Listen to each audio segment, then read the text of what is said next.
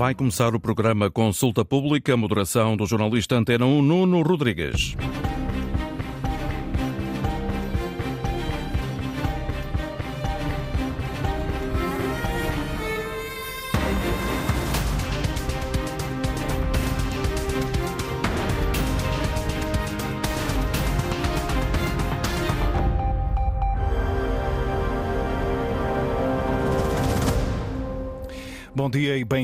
O arrendamento é o tema que escolhemos para este último consulta pública de 2023. A entrada para um novo ano que pode trazer um agravamento das rendas a rondar os 7% em linha com a inflação. Será o aumento mais significativo das últimas décadas. Como o governo optou por não aplicar qualquer travão, ao contrário do que aconteceu este ano, foram reforçados os apoios já existentes. Vamos detalhá-los ao longo deste consulta pública até bem perto do meio-dia. O que têm a dizer inquilinos e proprietários e qual o impacto destas medidas no mercado? É esse o ponto de partida para o debate. São nossos convidados Carlos Teixeira, da Associação Nacional de Proprietários, está connosco a partir dos estúdios da Antena 1 em Vila Nova de Gaia. Luís Mendes, da Associação de Inquilinos Lisbonenses, é também geógrafo do Instituto de Geografia e Ordenamento do Território da Universidade de Lisboa. Eh, Gonçalo Antunes, professor na Universidade Nova, investigador, especialista em habitação. E Alda Azevedo, investigadora no Instituto de Ciências Sociais da Universidade de Lisboa, eh, especialista em demografia da habitação. Bom dia, obrigado a todos pela eh, vossa presença esta manhã em direto nos estúdios da Antena 1. Luís Mendes, eh, começo eh, por si para responder ao aumento das rendas. O governo, que para este ano tinha limitado a subida a 2%, anunciou novos apoios aos inquilinos, com um aumento de quase 5% do apoio à renda e um reforço do valor de rendas que é dedutível no IRS, passa de 502 para 500 250 euros. Eh, do ponto de vista dos inquilinos, eh, parece-lhe suficientes estes apoios? Bom dia, Nuno, e muito obrigado pelo convite. Uh, sim, de uma forma geral, estamos satisfeitos com aquilo que foi promulgado. A verdade é que, inicialmente, a nossa proposta não era um aumento até aos 550 euros do valor dedutível, mas sim até aos 820. Um, isso foi uma reação da parte da senhora Ministra em função de toda a negociação. Não se pode dizer que houve negociação, mas houve um forte diálogo entre proprietários, inquilinos e, e o Ministério, no sentido de procurar chegar a um acordo que permitisse redistribuir esforços uh, relativamente à necessidade da subida do valor das rendas. Um, a nosso ver, este valor é um valor, não fosse apoiado eh, pelo Estado, era um valor verdadeiramente proibitivo. Na verdade, descontando todos os apoios que o Estado vai desenvolver, incluindo o apoio extraordinário, os inquilinos terão que suportar um aumento de 2%. Pronto. Mas a verdade é que quando vemos todo o cenário de aumento galopante das rendas na última década, pelo menos 2013, 2014, muito consequência da lei eh, de 2012, nós assistimos a uma necessidade de acalmar ou de apaziguar um sobreaquecimento no, no, no, mercado de arrendamento que é, como eu disse, totalmente proibitivo e que está a coartar de uma forma definitivamente a acessibilidade uh, à, à, oferta existente. Portanto, há uma procura insolvente tremenda, portanto, há uma quantidade de famílias muito grande que todos os dias cresce que não consegue aceder de facto ao mercado. Ele parece não funcionar porque está desregulado. Um, e há aqui uma tentativa do Estado, incluindo por parte do Ministério da Habitação, através uh, do Mais Habitação, também de conseguir, um, digamos, mediar uh, do, ponto de vista o mercado, mas também depois as comunidades e, a questão social. E estes apoios, uh, o reforço destes apoios que foi anunciado, um, vai abranger na sua leitura mais famílias para além daquelas que já estavam a ser apoiadas anteriormente ou o universo será mais ou menos o mesmo? Vai abranger mais famílias. O nosso receio é que não abranja todas. Portanto, nós estamos a falar de um universo que ronda os entre 150 a 180 mil uh, arrendatários um, ou contratos, ou uma situação de arrendamento que exista, e, e parece-nos que há também uma franja grande uh, que pode não estar uh, abrangida por este processo, portanto, por este apoio. E isso é o que nos deixa verdadeiramente hum, receosos do que possa acontecer. Um, nós concordamos inicialmente, embora tendo pedido a norma travão do 0%, e publicamente fizemos-o muitas vezes, em negociação percebemos que a norma travão não tinha funcionado no passado. Os dados que foram fornecidos ao Ministério pela Confidencial Imobiliário, isso foi estudado em gabinete e em audiência com a Sra. Ministra, revelaram uma retração muito significativa do mercado, da oferta, em reação à norma travão. E responsavelmente a ele teve que um, aqui tentar chegar a uma situação de compromisso em que cedia de facto no aumento da renda, mas ao mesmo tempo exigia que fossem tomadas medidas urgentes de apoio uh, para que a situação situação não fosse tão calamitosa. Nomeadamente no, no reforço destes, destes apoios. Uh, apoios. E do lado dos proprietários, Carlos Teixeira, bom dia também. Bom dia, antes de mais. Obrigado pelo convite. Não tem de agradecer. Nós é que agradecemos. Não há o receio de que, eh, apesar de, deste reforço dos apoios aos inquilinos, eh, possa vir a aumentar a dificuldade de pagamento das mensalidades aos proprietários por parte de algumas famílias? É assim, relativamente ao, eh, ao aumento de renda, eu estou a ouvir em feedback. Só um minuto. Vamos eh, tentar eh, corrigir essa situação para que a escuta fique um pouco mais confortável. Do ponto de vista técnico, julgo que isso será possível. Consegue ouvir-me bem? Estou-me a ouvir. Espera aí. Eh, continuo a ouvir próprio. Ok. Então vamos tentar melhorar essa uh, situação e eu daqui a pouco já, uh, já regresso uh, a si. Vou um, ehm, ao encontro ehm, de Gonçalo Antunes, ehm, professor na, na, Universidade Nova. Obrigado também, Gonçalo, pela sua presença esta manhã nos estúdios da Antena 1. Que impacto é que este aumento das rendas em 2024, o mais significativo dos últimos anos, pode vir a ter no mercado de arrendamento em Portugal? Antes de mais, muito bom dia, muito obrigado pelo convite para estar aqui presente. Efetivamente, é um aumento bastante substancial, é o maior aumento nas rendas uh, desde o início da década de hum. 90. De Estamos a falar de cerca de 30 anos, é isso? Exatamente, portanto já, já um longo período em que o aumento anual previsto, de acordo com o coeficiente que existe para o efeito, não era, não era tão elevado e vai ter impacto e vai afetar desde logo uns inquilinos, como, como parece mais ou menos óbvio. A sua taxa de esforço vai aumentar eh, de forma substancial, são 7% eh, de aumento. Uh, o encargo com a habitação, no geral, vai então uh, aumentar e é preciso perceber que este encargo vai aumentar no momento particular na nossa sociedade e na nossa comunidade em que o com um agravamento generalizado Exatamente, do é um, custo de vida. É um momento de crise uh, inflacionista, com o aumento da, das custas de vida, de todos os produtos e de todos os serviços.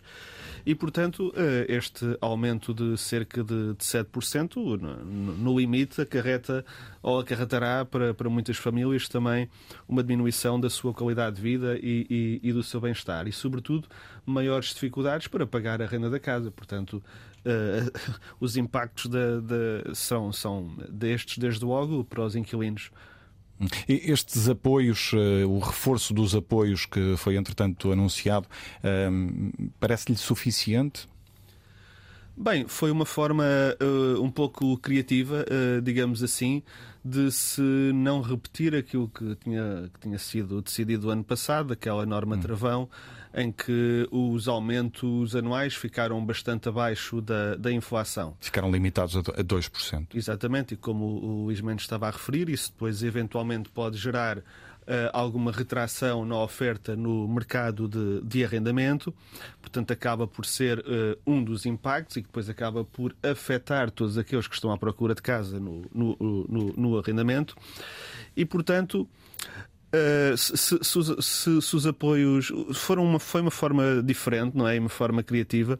Aquele, no fundo, vai apoiar cerca de 185 mil famílias, que na verdade são é aquele apoio extraordinário no arrendamento, que foi definido no Mais Habitação e que no início de novembro apoiava, julgo eu, cerca de 185 mil famílias, mas na altura foi atualizado e, e o Governo anunciou que mais 50 mil famílias iriam ser apoiadas com com esse apoio, portanto, devemos estar a falar de de, de um bocadinho acima de 200 mil famílias que eventualmente têm esse apoio, e na verdade eh, são essas que vão ver um bocadinho mitigado este aumento de 7%. Essas e não só, porque na verdade estamos, portanto, a falar de 200, cerca de 200 mil famílias, eventualmente um bocadinho mais, que têm acesso a este apoio extraordinário no arrendamento, mas depois, na verdade, o nosso mercado de arrendamento ainda tem mais uh, cerca de 150 mil contratos antigos, que também não são afetados por, por estes uh, aumentos.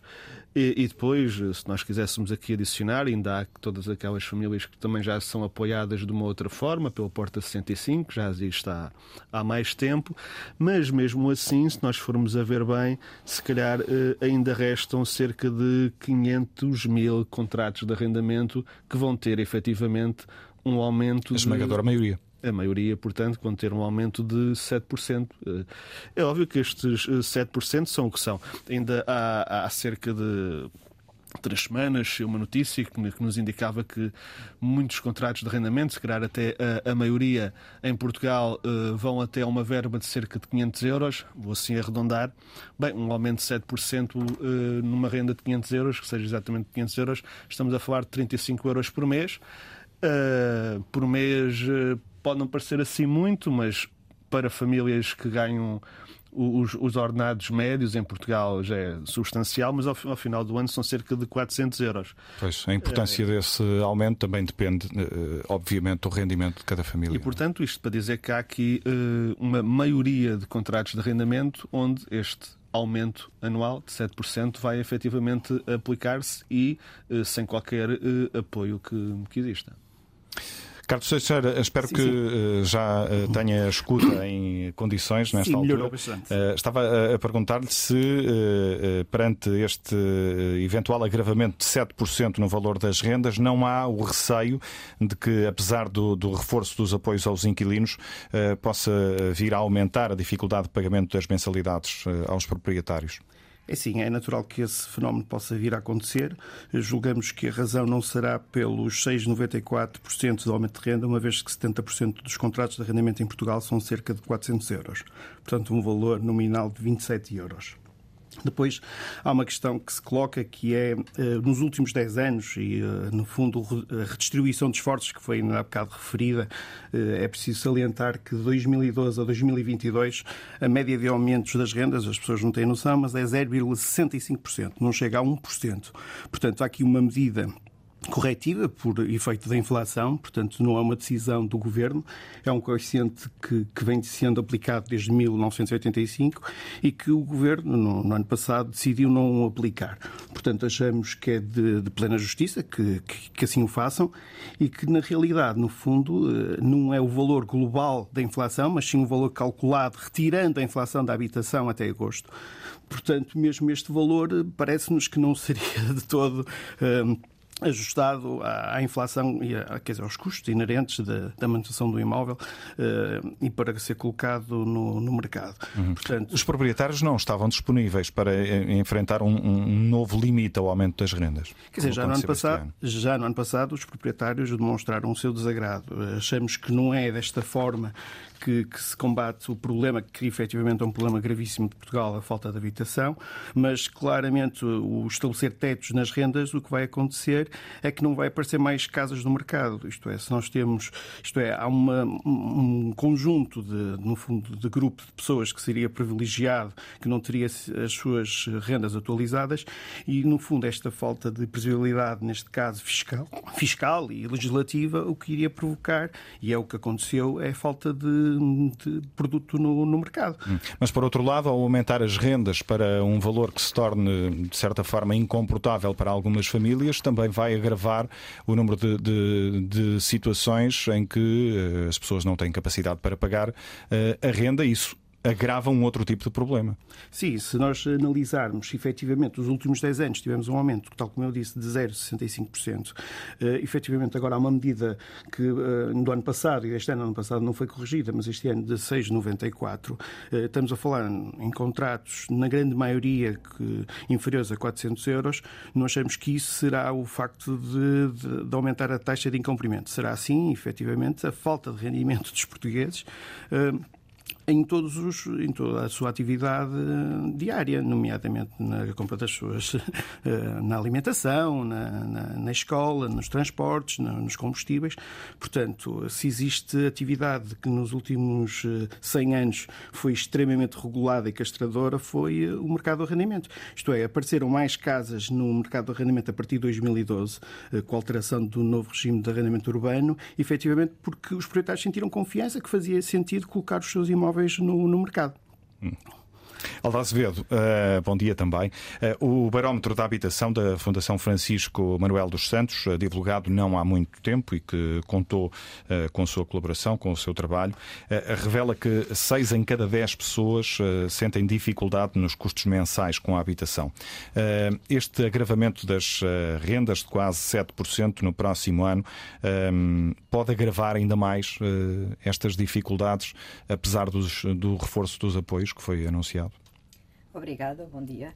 Um, Efetivamente, esse é um dos principais resultados do barómetro da habitação uh, da Fundação Francisco Manuel dos Santos, do qual sou coautora, uh, e um, não é único. Portanto, os arrendatários pagam em média 30% mais do que os proprietários com empréstimo. O que é que nós fizemos neste estudo que difere daquilo que, se, de, daquilo que sabíamos sobre a situação da habitação em Portugal? Nós olhamos para a dificuldade ou facilidade de uma forma subjetiva uh, em pagar uh, os custos com a casa apenas dentro daqueles que têm custos, ou seja, dentro no, no, grupo de inquilinos, aqueles que pagam a renda, no grupo dos proprietários, apenas os proprietários com empréstimo. E, portanto, uh, sendo uma medida mais subjetiva, um, acaba por ser muito interessante porque complementa aquilo que é a taxa de sobrecarga com as despesas da habitação do INE, porque essa, essa é uma medida que relaciona única e exclusivamente todas as despesas da habitação com o rendimento das famílias. Quando nós aqui ou, seja, chegamos, que é aqui, muito mais baixo. Estão aqui retratadas as dificuldades não só de quem arrenda, mas também uh, as dificuldades de, de quem, é- casa, de quem, de quem é comprou, de quem é proprietário. Agora, aquilo que nós vemos neste inquérito, ao perguntar com que facilidade ou com que dificuldade, com que grau de facilidade ou dificuldade uh, paga as despesas da sua casa, aquilo que nós estamos a fazer, e é isso que é um dos fatores de inovação, é nós olharmos e, e, e, e cruzarmos os custos uh, do arrendamento, os custos dos empréstimos, uh, com os custos de vida em geral, porque esses também aumentaram e ter uma maior dificuldade em pagar a casa está também relacionado com os restantes custos. E, portanto, tem em consideração uh, as despesas né, que um agregado tem na, educação, na alimentação, por aí adiante. O que é muito importante relativamente aos arrendatários é que estão numa situação de particular vulnerabilidade. Isto porque, eh, dentro do universo de pessoas inquiridas que creem uh, correr o risco de perder a sua casa. Há uma porcentagem uh, muito elevada. De arrendatários. Há uma porcentagem muito elevada deste grupo que é uh, arrendatários. E há 34% que dizem que, se vierem a perder a sua casa, não têm para onde ir. Isto alerta para a insegurança no regime uh, de arrendamento, uh, alerta para uh, aquilo que são as próprias características dos contratos de arrendamento, mas também para uma legislação, para, uma lei de arrendamento em vigor que privilegia denúncias fáceis, contratos uh, de curta duração em que uma das partes pode uh, uh, denunciar o contrato, terminar o contrato, mesmo quando a outra parte está a cumprir todas as suas obrigações contratuais. E isto não é novo. Portanto, esta Há uma proteção deficiente ao inquilino? Há uma fragilidade maior do inquilino. Portanto, há um, um, outro, um outro estudo que, que já está publicado online uh, de um grupo de trabalho sobre indicadores de desigualdades uh, sociais, uh, de um grupo de trabalho do Instituto Nacional de Estatística, do Conselho Superior de Estatística, em que as principais conclusões relativamente à habitação são exatamente que os arrendatários são um grupo particularmente vulnerável, porque é nos arrendatários que a taxa de sobrelotação é maior, que a taxa de sobrecarga com as despesas de habitação é maior, que as condições, que as condições de privação habitacional são maiores. Portanto, efetivamente, nós temos aqui um grupo que é mais vulnerável e muitas vezes essas vulnerabilidades acumulam-se. E, portanto, aí é que nós precisamos de uh, conseguir uh, olhar para um, um, um, um, apoio. É claro que o Gonçalo dizia 7% são o que são e fica um conjunto, fica uma franja muito grande de, de famílias que vão ter de assumir os, uh, o aumento que, que, que, corresponde ao aumento da inflação. Estamos Mas... a falar, só para, para recordarmos, uh, cerca de 500 mil contratos, é isso? É, sim, grosso modo, haveria de ser mais ou menos isso. É quase metade do universo total de arrendatários uh, no país. São 900 mil, não é? A disso. E, portanto, aquilo, aquilo que nós vemos, e, e quero dizer, o arrendamento, se nós olharmos para o número de alojamentos em arrendamento em 2011 e compararmos com os censos de 2021, aumentou. Aumentou por várias razões, uma delas porque uh, se tornou mais difícil comprar casa através do crédito uh, e não necessariamente porque, quer dizer, existirá aqui uma mudança de atitude perante o arrendamento, mas a verdade é que os constrangimentos à compra fazem com que atiram as, as famílias para o, o arrendamento. O, o, Gonçalo deu o exemplo dos, do, dos 500 euros. Uh, se pensarmos em 1000 euros, se calhar uma família que neste momento consegue pagar uma renda de 1000 euros pagar mais 70 euros dos 7%, conseguirá fazê-lo com um esforço menor do que aquele que paga uma renda de 200 euros que apenas terá de pagar mais 14 euros. E estamos a falar dos mesmos 7%. E, mas quando nós falamos de um conjunto de pessoas, e nem todas, como o Luís muito bem estava a dizer, nem todas aquelas famílias que precisam receberão o apoio por diversas, uh, por, por diversas circunstâncias, aquilo que acontece é nós um, não conseguirmos olhar a todos. Mas pronto, quando nós temos uma situação destas, um, uh, o Estado tem várias opções. Uma delas é não fazer nada. A lei diz o que diz, a inflação é esta, acabou-se. Isso é, eh, quer dizer, é, é, no fundo quase um erro em termos humanitários, não é? Seria catastrófico, não é? Claro, Claro, naturalmente, penso que isso é, é, é, um consenso. Depois pode intervir através da provisão direta de habitação. Sabemos que o parque de habitação pública em Portugal é dos mais reduzidos da Europa, mantém-se em torno dos 2%. Claro que nas grandes cidades vai bastante mais além do que isso, mas continua a ser absolutamente insuficiente, com listas de espera uh, muito maiores do que o parque consegue uh, acolher. E depois temos então esta conjugação entre vamos apoiar senhorios, vamos apoiar inquilinos. O que é que o Estado fez o ano passado? Vamos apoiar. Uh, então, aqui os, o, o, os, os inclinos através de um travão, através de um limite de um aumento de 2%. E compensar mas, os atenção, proprietários, de certa forma, também por esse. Mas essa esse compensação limite. é desigual, porque o inclino teve um limite no aumento de 2% com efeitos imediatos no mês seguinte. O proprietário só quando fizer a sua declaração de IRC ou de IRS, consoante se trate de uma empresa ou de um particular, é que verá essa compensação. Porque até agora, e pensemos, por exemplo, nos proprietários que têm casas arrendadas, mas que pagam um empréstimo sobre essas casas. Os seus juros com a inflação também subiram, mas o, o, o, ficaram limitados ao aumento de 2% por uma compensação só chegará depois. E, portanto, eu acho que aqui é, é, é muito importante nós olharmos um equilibrar de forças. Há uma desconfiança no, no mercado de arrendamento privado que é preciso restaurar. Eu congratulo-me pela uh, forma como o Luís uh, iniciou esta conversa, dizendo que, efetivamente, inquilinos e proprietários chegaram à conclusão que o travão dos 2% se calhar não resolveu o assunto. Mas todas estas medidas são pensos rápidos. Nada disto são questões estruturais. E a habitação em Portugal é um problema estrutural. O Estado não vai ter capacidade de continuar, ano após ano, a negociar com inquilinos e senhorios situações pontuais. Porque não existe orçamento de Estado que o aguente, porque as famílias precisam de estabilidade, porque os senhorios precisam de saber se devem ou não colocar as suas casas no arrendamento e porque os inquilinos precisam de saber se no ano seguinte têm ou não onde viver. Hum. Deixe-me pegar de novo aqui na, na, questão do reforço dos apoios. Uh, Luís Mendes, uh, o que está aqui em causa é um, um reforço do apoio extraordinário às rendas, que, que é dirigido aos, aos inquilinos, com uh, rendimentos até ao sexto escalão do IRS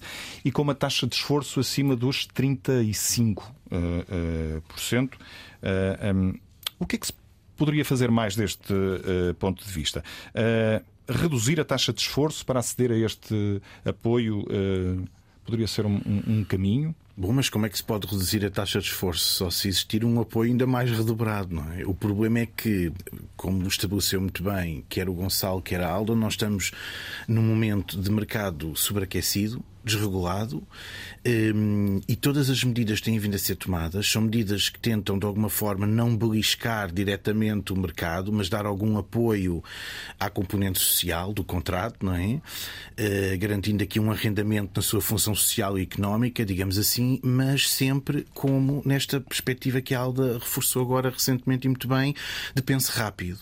E o que nós precisamos é de, efetivamente medidas estruturais.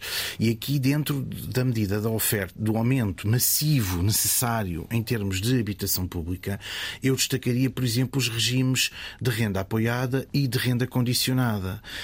Um, o Estado uh, é, de facto, um dos grandes proprietários no país. Tem uma, um manancial tremendo de património público devoluto.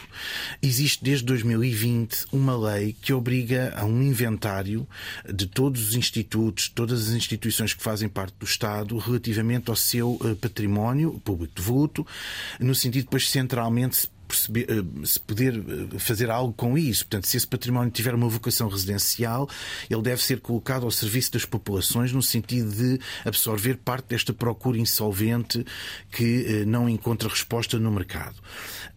Ora, efetivamente, deste cadastro resultaram 10 mil edifícios, não são fogos. Aldo ou Gonçalo Sabrão, penso que são edifícios mesmo, não é? Portanto, não, isso não, não corresponde à realidade. Os portugueses, quando andam na rua, as pessoas percebem que o património, que o Estado tem muito património municipal, central, portanto, património do Estado. Hum, o Estado tem aqui uma incumbência e uma competência que lhe advém da Constituição, que foi reforçada pela Lei de Bases da Habitação e que não está a conseguir. É certo que tem havido esforços nos últimos cinco anos muito significativos em termos de mudança de discurso e de narrativa. Há uma preocupação social. Também se percebe que a crise neste momento já não é eh, apenas, não se cinge aos mais vulneráveis, aos pobres, aos idosos, aos estudantes, aos imigrantes. Neste momento está a generalizar-se perigosamente está a atingir quase uma fasquia de interclassismo, sobretudo, obviamente, as classes mais baixas, mas está a alargar-se. É também intergeracional, afeta vários estratos etários e está, está de facto, a generalizar-se com o agudizar, quer da crise pandémica, quer da crise inflacionária.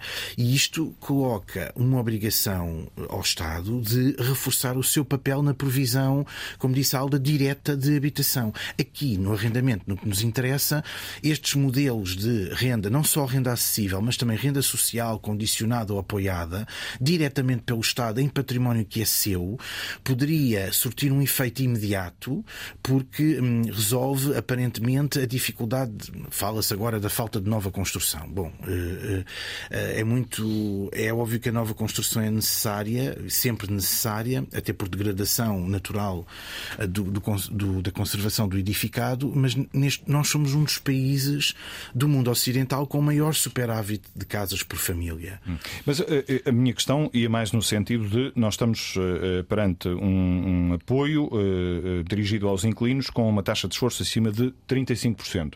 E a minha pergunta é porquê 35% e não 30%? Ou 25? Bom, na verdade, eh, aquilo que internacionalmente e nacionalmente parece existir um consenso, nomeadamente a partir, a minha referência pelo menos das Nações Unidas, eh, é que a taxa de esforço deve rondar um terço do rendimento das famílias. Portanto, eh, há, há autoridades que defendem 30%, outras defendem 35%, o ideal seria 33%, mas num mercado que já é sobreaquecido e que ultrapassa muito os 35%. Este é o ponto de equilíbrio, digamos assim avaliando, exatamente, e avaliando, e aquilo que é recomendado, na verdade é a partir daí, dos 35%, que em sobrecarga uh, o, o, Estado vai definir o apoio que vai uh, uh, prestar ao inclinado, não é?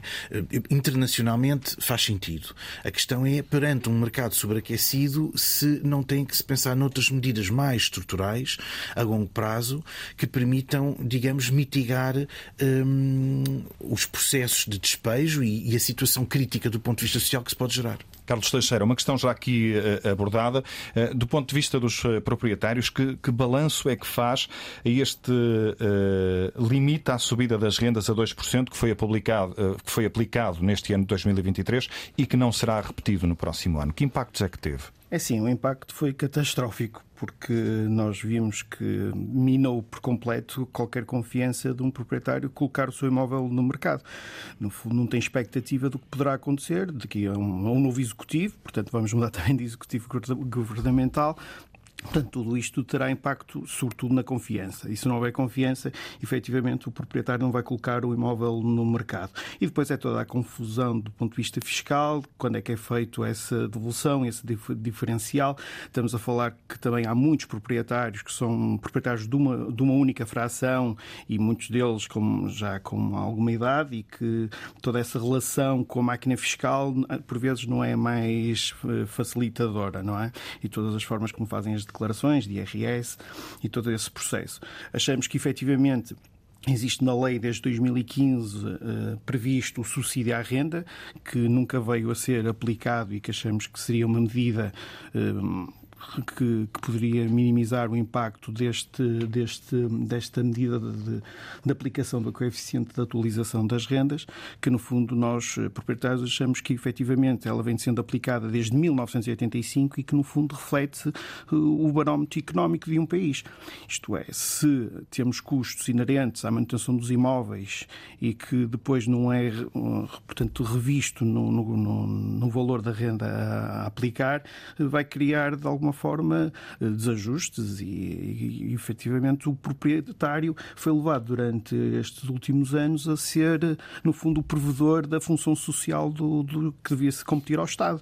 Isto é, quando nós congelamos uh, as rendas, estamos a impor ao, aos proprietários essa responsabilidade. E daí advém o estado de, de, muitos dos imóveis, que muitas das vezes contratos de arrendamento com muitos anos, mesmo quando são colocados que querem, são, há a oportunidade de colocá-los novamente no mercado, o estado de conservação deles não, não o permite. Portanto, o que acarreta custos adicionais aos proprietários, que muitos deles não têm eh, forma de o fazer e não colocam os imóveis no, no, no mercado a fim de, de combater esta, esta necessidade. Hum. A atualização da renda até perto dos 7% eh, a partir de janeiro não é obrigatória, é uma decisão. Uh, sim, o coeficiente, nunca, é, sim, o coeficiente ah. nunca é obrigatório. A, a minha pergunta é alguns proprietários uh, podem vir a optar por, por uma atualização mais baixa? Sim, sim, temos proprietários que estão confortáveis com o atual valor da renda uh, que está a ser paga e acham que é um justo valor e mantêm o valor do, do contrato de,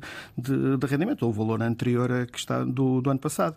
Uh, o, o, proprietário quer é ter inquilinos que sejam solventes e que, e que sejam pagadores, não é? E ter a garantia que, que, que, que a renda vai ser paga e estabilidade.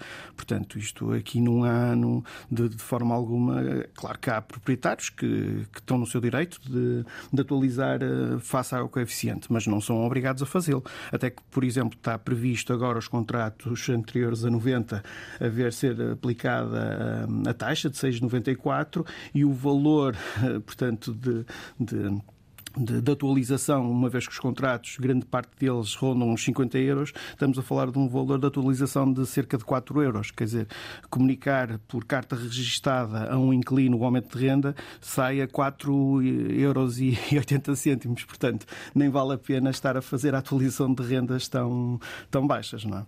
Uhum. Isto também é outro problema que temos em Portugal, que são os contratos anteriores a 90, que, que, têm, que existia um período transitório e que está sempre a ser, de alguma forma, empurrado com a barriga durante estes 15 anos e que ainda não vemos resolução do mesmo.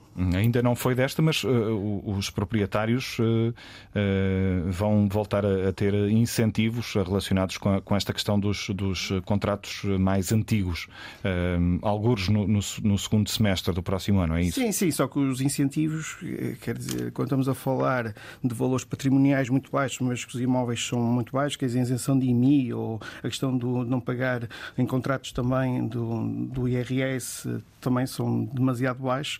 Isto é, o que faz sentido é o que estava explanado na lei, a aplicação de um 15 avos do valor patrimonial na renda. Portanto, isso é que nós achamos que era um valor eh, equilibrado e justo. Eh, isto é, se o inquilino não tem capacidade de, de, de fazer frente a esta, esta despesa, compete ao Estado fazer a sua função social como faz para a educação para a saúde. Sendo a habitação um, um, portanto, um direito constitucional, achamos que efetivamente compete ao Estado prover essa mesma habitação.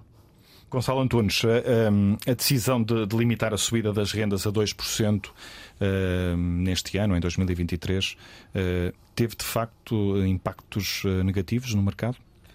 Bem, quando temos duas associações com interesses opostos a dizer que, que sim, muito possivelmente teve, eh, naquilo que há pouco estava a dizer, eh, na, na, retração da oferta no mercado de arrendamento e também está, como já foi referido aqui pelo Carlos Teixeira, numa falta de confiança por parte daqueles que são proprietários em colocar ou manter eh, as suas habitações no, no arrendamento. Na verdade, se nós pensarmos este aumento de, de 7%, que é um aumento derivado do coeficiente de atualização anual das rendas, o aumento, na verdade, é justo, não é? Porque está de acordo com, com a inflação.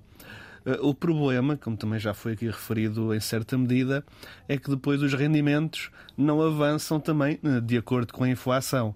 E se tudo funcionasse de forma adequada, nós tínhamos aqui um aumento de 7% no, com à habitação, mas também tínhamos um aumento eh, de 7%, ou fosse o que fosse, de acordo com a inflação, também no, no, no rendimento, e isto não seria efetivamente um, um, um grande problema, um grande quebra-cabeças. Aqui o desfazamento que nós temos entre o aumento dos custos de vida e depois o aumento dos rendimentos é que acaba por criar aqui um, um grande problema. E também, na verdade, se nós formos bem a ver, o, o problema, o grande problema estrutural, de alguma medida, também não, não é os 7% que nós vamos ter no, no, próximo ano para cerca de 500 mil eh, contratos, feito assim, por números redondos. A questão é que o valor das rendas está a subir e está a subir bastante desde há cerca de 10 anos para cá. Portanto, subiu muito na segunda metade, sobretudo, da década de 2010. Subiu, os valores do metro quadrado subiram bastante na compra, subiram bastante também no arrendamento e isso condiciona o acesso à habitação e tem vindo a condicionar o acesso à habitação por todo o país, é algo geral a todo o país, mas sobretudo nas duas principais áreas metropolitanas, Porto e Lisboa, e também a região do Algarve e alguns conselhos em, em específico. E, portanto, estes 7% são um bocado cumulativos, ou são mesmo cumulativos em relação. Uh, ou seja, os coeficientes anuais até podem não ter aumentado assim tanto como isso, como aqui já foi também indicado. O problema é que o mercado subiu e subiu bastante. Em determinados locais, as rendas uh, aumentaram cerca de, de 100%, ou o valor mediano que era pedido aumentou cerca de 100%. Isso aconteceu na compra, aconteceu no arrendamento e, portanto, temos aqui uma série, um problema que é acumulativo já há alguns anos e que tem vindo a dificultar cada vez mais o acesso à habitação. Uh, para aqueles que estão à procura de habitação, seja na compra ou seja no arrendamento, nós estamos aqui a, a, a falar e mais focados, uh, e depois também tem vindo a, a, a, dificultar aqueles que já acederam, mas que vêm as suas taxas de, as suas taxas de esforço cada vez mais aumentarem cada vez mais. Pese embora uh, o governo, e bem, tenha criado com o Mais Habitação, este apoio extraordinário no arrendamento, do qual nós também já aqui referimos, que apoia todas as famílias que têm uma taxa de esforço superior a 35%. Na verdade, é um apoio que, em certa medida, até é bastante generoso. Se nós compararmos com outras medidas do, do Estado Social, estamos a falar de um apoio que, no máximo, pode ir até uh, cerca de 200 euros para as famílias que têm uma taxa de esforço superior a 35% e, efetivo, e, e que, na altura, quando mais habitação foi apresentado, Uh, referia-se que iria ser uma medida que iria afetar cerca de 150 mil contratos. Nós, neste momento, já estamos com um valor superior a 200 mil. Portanto, uh, se calhar é a primeira medida desde há muito tempo uh, nas políticas de habitação que está a funcionar, digamos assim, mas também tem, obviamente, os seus problemas e as suas limitações. Desde logo é uma medida extraordinária, portanto, é temporária. Há um dia que vai terminar, se não me engano, em 2028, ainda falta algum tempo, mas eh, vai terminar e quando terminar vai criar uma situação muito difícil. Vamos imaginar aqui uma família que tinha um apoio máximo de 200 euros. De repente o, apoio uh, deixa de existir e uh, aqueles 200, 200 euros têm que vir do seu próprio orçamento. Portanto, tem, tem obviamente esse problema. Uh, e, e, também uh, de ser apenas para aqueles que já tinham contratos de arrendamento, não é problema, é uma característica para aqueles que já tinham uh, contratos de arrendamento quando a medida foi anunciada, não para aqueles que estão agora a efetivar novos contratos. e tudo isto está um bocadinho relacionado com o que a Alda estava a referir há pouco, não é? Que é as medidas de habitação em grande medida, são medidas episódicas, é? são circunstanciais para aquela conjuntura momentânea. E não estruturais. Exato, e são também temporárias, ou provisórias, ou extraordinárias, e, e realmente não têm essa visão de futuro a médio e, e a longo prazo. Eh, basta pensarmos no congelamento das rendas que nós tivemos durante muito tempo, não é? que foi, entrou em vigor ainda durante o Estado Novo, em 1948, e que foi alargado em 1974, e que, na verdade, ele permaneceu relativamente inalterado até 1990, quando aparece o, o RAU, o Regime de Arrendamento Urbano, e que nós chamamos agora todos esses contratos os contratos antigos, que ainda são muitos, não é? Se, se não me engano, são cerca de 150 mil. E, e, que são contratos que têm rendas desatualizadas.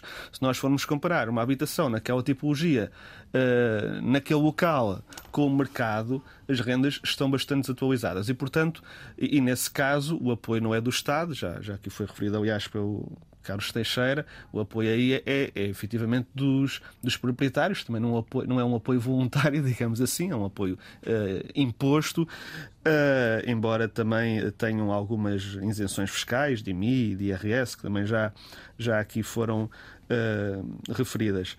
E, portanto, no, meio, no meio disto tudo, nós, na verdade, o que nós podemos perceber é que este aumento de 7%, voltando um bocadinho ao início desta minha intervenção, este aumento de 7% é um aumento que vai ter impacto na família das pessoas, uh, certamente, mesmo aliás nestas que têm o apoio extraordinário no arrendamento, vai ter impacto, porque o aumento é de 7% e vai haver uma atualização neste uh, apoio extraordinário de cerca de 5% e, portanto, há aqui um aumento, apesar de tudo, na, na, eventualmente naquilo que pagam.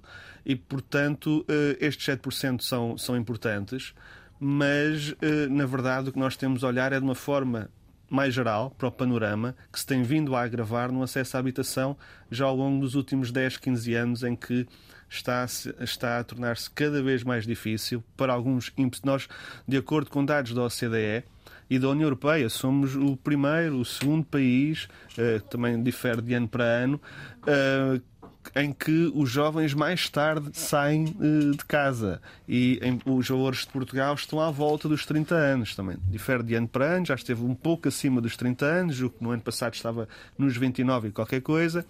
E isto, obviamente, acaba por criar problemas muito graves uh, para as famílias, para o país e para outras coisas que parecem que não têm nada a ver, mas até eventualmente para a natalidade. É? Porque se as famílias não conseguem emancipar-se, se não conseguem encontrar uma casa, vão ter depois também problemas de, de, de enfim, de, de, organização familiar, natalidade, etc. E, portanto, há, há, vários problemas derivados. Ou seja, os impactos desta, desta crise na, na, na habitação são, são generalizados muito, e atingem são, várias, várias áreas. São multidimensionais. Hum. Por, por, vezes, e, e, para quem está menos uh, familiarizado com, com, com esta área, parece que é tudo uma questão de uh, só e apenas de dinheiro, Alda Azevedo. Uh, esta questão do desfazamento eh, entre a evolução dos rendimentos das, das famílias e a, e a evolução do, dos preços eh, da, da habitação.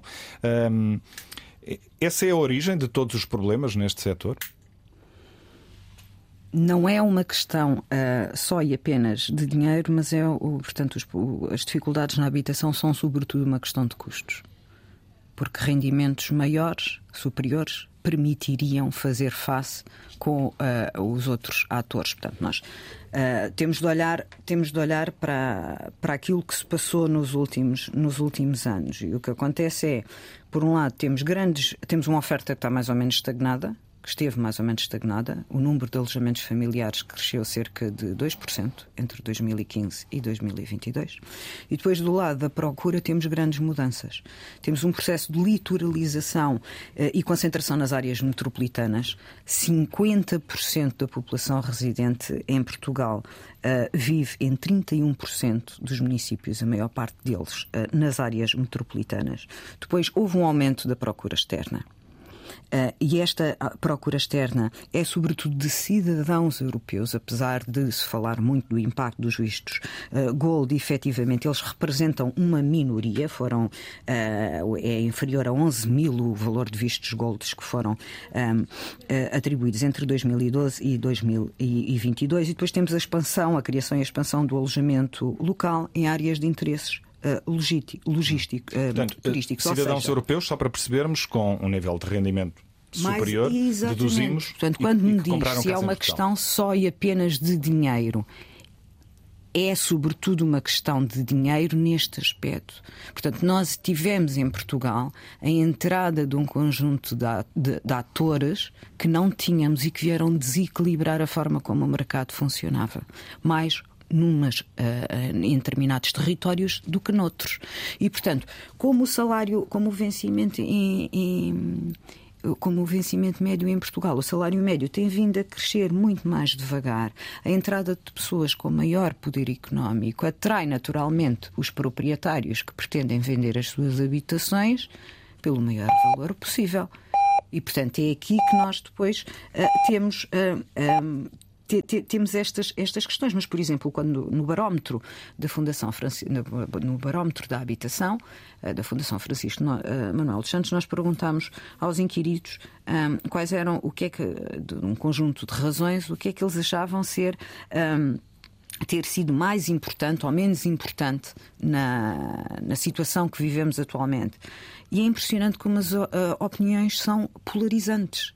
Portanto, a, a, própria opinião pública divide-se na explicação daquilo que está a viver, a título exemplificativo. Portanto, relativamente à falta de oferta de habitação familiar, enquanto que um quarto diz o que ser o fator menos importante, um quinto diz ser o fator mais importante. Portanto, há aqui também, em termos de, de percepção, alguma há, há, alguma necessidade de mais informação.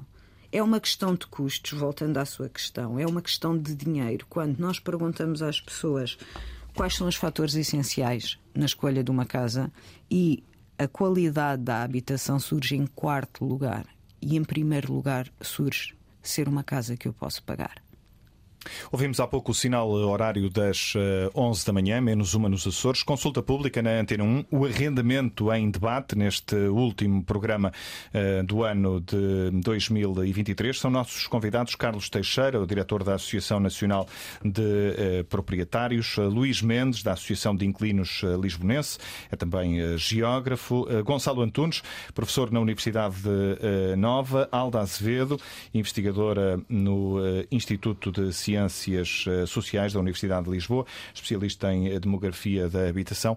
Eh, eh, Alda, há pouco falava-me de um outro ponto de, do barómetro da habitação da Fundação Francisco Manuel dos Santos. Um em cada nove inquiridos nesse barómetro pensa estar em risco de perder a casa nos próximos cinco anos, seja pelo aumento da renda ou da prestação do, do crédito à habitação ou por iniciativa do senhorio. Nós temos falado muito da questão da da necessidade de garantir segurança aos proprietários. E do ponto de vista do inquilino, que, que impacto é que esta insegurança tem no mercado? Quer dizer, eu, eu acho que tem de existir tanta segurança nos proprietários quanto nos inquilinos. As pessoas não podem uh, pôr em prática projetos de vida individuais ou familiares uh, sem terem um mínimo de segurança uh, na qualidade de, inquilinos. Não podem viver na instabilidade de a qualquer momento poder receber uma carta registada a dizer que a partir da data tal anúncio de contrato. O Gonçalo falava há pouco e muito bem, consoante os anos, nós vamos sendo, estando em primeiro ou em segundo lugar, entre aqueles que eh, entre, entre os, os, países europeus onde os jovens saem mais tarde de casa dos pais. E efetivamente estes são constrangi os constrangimentos adicionais uh, no acesso à habitação são fundamentais. E o barómetro mediu isto pela, pela primeira vez. O barómetro à, à habitação. Não existiam até, uh, até este inquérito ser realizado uma, uma medição, uma quantificação de quais são os constrangimentos que estão uh, as, decisões de vida que estão a ser constrangidas pelas dificuldades no acesso à habitação e entre elas uh, uh, colocámos exatamente a, a, questão de formação familiar e portanto nós sabemos que 15,1% refere uh, constrangimentos relativamente aos planos de ter o primeiro filho e 9,9%, 10%, de ter mais um filho. Uh, é também muito significativa a, a percentagem de jovens que refere adiar a saída de casa dos pais por, uh, pela, pela dificuldade no acesso à, à, habitação. E vejamos que no barómetro aquilo, a nossa amostra é constituída por pessoas com mais de 18 anos. Okay? Se, nós, se a nossa amostra fosse concentrada ali na população entre os 18 e os 40, estas percentagens estariam muito mais elevadas. E, portanto, há efetivamente efeitos uh, na, na, na, nos projetos individuais, nos projetos familiares, na fecundidade, uh, tão importante num país uh, envelhecido como o nosso, nos projetos até migratórios, mudar de localidade foi a decisão referida mais. Um, mais frequentemente, o que por sua vez impacta, uh, tem um impacto também negativo na economia. Isto tudo exatamente porque o inquilino também necessita de segurança, precisa de estabilidade no regime uh, de, de, ocupação do, do alojamento. Carlos Teixeira, eh, estamos a falar da, da, da, questão dos receios dos inquilinos e do risco de perder eh, a casa. E do ponto de vista dos eh, proprietários, eh, sentem segurança na hora de pôr uma casa no mercado de arrendamento? É sim, dado a conjuntura económica, o que temos vindo a assistir efetivamente é um atraso cada vez maior no cumprimento do, do prazo de pagamento e isso denota efetivamente uma instabilidade no mercado e da capacidade das pessoas em poder, eh, no fundo, cumprir aquilo que está estipulado. Efetivamente, estamos a assistir a essa mesma dificuldade e a perspectiva é que, é que não seja para, para melhor. E dada a questão que, que me coloca, efetivamente existe essa essa perspectiva de que vamos assistir a, a esse incumprimento. Por isso aconselhamos também aos proprietários de terem algum bom senso na, na, atualização das rendas, porque o que nós queremos enquanto proprietários é que nos seja paga tempo e horas a, a, a renda, não é? Hum.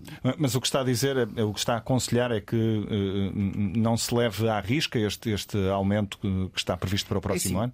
Cada proprietário deve fazer a sua avaliação. Nós, enquanto associação, devemos eh, prestar auxílio e, no fundo, eh, eh, dizer aos proprietários para terem algum, algum bom senso, uma vez que existe efetivamente inquilinos que não têm capacidade para fazer face às suas, a, esse, a esse compromisso. Contudo, não nos podemos substituir ao proprietário no sentido dessa tomada de decisão.